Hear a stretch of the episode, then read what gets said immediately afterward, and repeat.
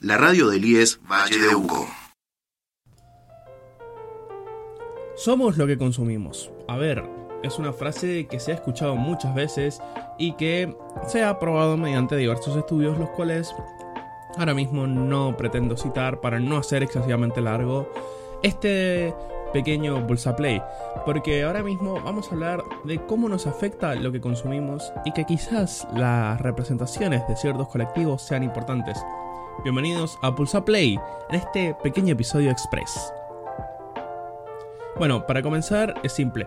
Hemos hablado de que somos lo que consumimos. Esto quiere decir que no somos literalmente em, personajes de cierta serie, que no somos personajes de cierta película, etc. No, no, no, no, no. Eh, obviamente estamos hablando de que nos podemos sentir identificados eh, estableciendo paralelismos. Es decir, no creo que a los fans de, qué sé yo, por ejemplo, One Piece les interese ser rey de los piratas en esta época.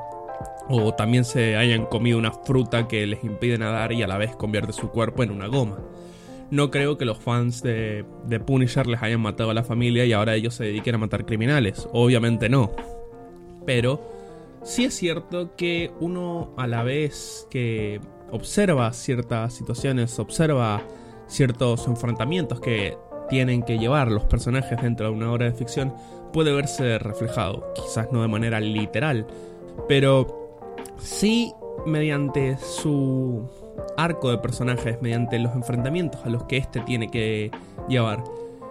Y esto puede marcar vidas quieras que no, puede sonar exagerado, pero hay personas que cuando atraviesan un momento muy difícil dentro de ellos, resulta que aparece una obra, aparece una ficción que les tiende una mano, les muestra que no están solos, les muestra que hay gente que pasa por lo mismo que ellos y hay gente que está dispuesta a esforzarse y superarlo, están dispuestos a hacerle cierta compañía y que todo se puede siempre y cuando se le meta ganas.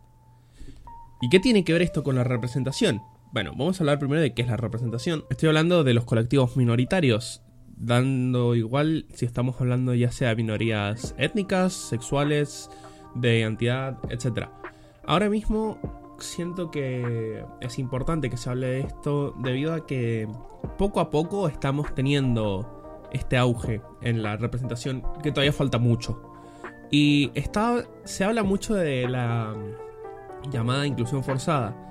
Y yo creo que, bueno, me, acabo de acordar en realidad de, de una herramienta que sacó Activision Blizzard, eh, empresa de los creadores del videojuego Overwatch, comprada por Microsoft por una barbaridad de 78 mil millones de dólares, perdón, 70 mil millones de dólares. Y no, me pongo a pensar, realmente yo creo que esto, este tipo de cosas sí llamamos inclusión forzada porque eh, no ayudan a los colectivos, no, no les dan personajes en los cuales verse reflejados, no son personajes reales. Y yo creo que los colectivos repudian esto incluso más que las personas que dicen, eh, incluso las personas que dicen de manera totalmente nefasta de, ay, los están metiendo a la fuerza, eh, porque al final de cuentas, quienes terminan perdiendo, quienes son los verdaderos afectados de toda esta parnafela, parn, par, parnafer, parnafernaria, Dios, no sé pronunciar. Eh, quienes más se ven afectados por esto son los propios colectivos, que terminan teniendo representaciones que se reducen a caricaturas de lo que en realidad son. Obviamente hay excepciones. Y eso es a lo que voy. Eh, yo creo que todos buscamos una representación correcta. Y si te plantean un buen personaje, como algún ejemplo Ellie de The Last of Us 2, que resultó ser homosexual, no. No creo que haya problemas. ¿Por qué? porque de nuevo son personas, son seres humanos y se los tienen que tratar como tal. No como fichas a cumplir cuotas de, muy bien, ahora tenemos un trans, su personalidad es que es trans, tenemos un gay, su personalidad es que es gay. Y yo estoy seguro de que han visto eh, personas así, en, personajes así y personas que los tratan así dentro de sus series. Y obviamente eso está muy, muy mal si queremos ayudar en una representación correcta. La idea de representar colectivos es que puedan tener sus propios personajes, sus propios iconos, su propia cultura dentro de lo que ya es una subcultura, ¿no? De los cómics, eh, las series, los videojuegos, el anime, las pelis, etc. Porque al final de cuentas, ¿quién no ha tenido un personaje guía?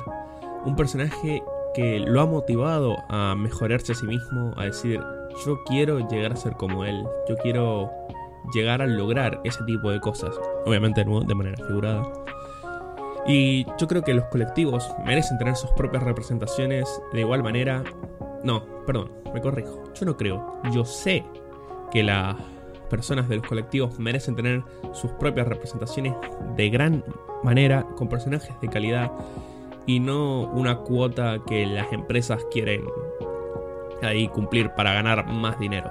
Porque, recordatorio para todos, las empresas no son amigas. Las empresas quieren ganar dinero. Y si deben hacerlo, nosotros tenemos que enseñarles cómo. Porque no basta con que incluyan personajes trans, personajes homosexuales, personajes pertenecientes a cualquier minoría. No. Tienen que hacerlo y hacerlo bien, con el respeto que merecen y tratarlos como otro personaje más.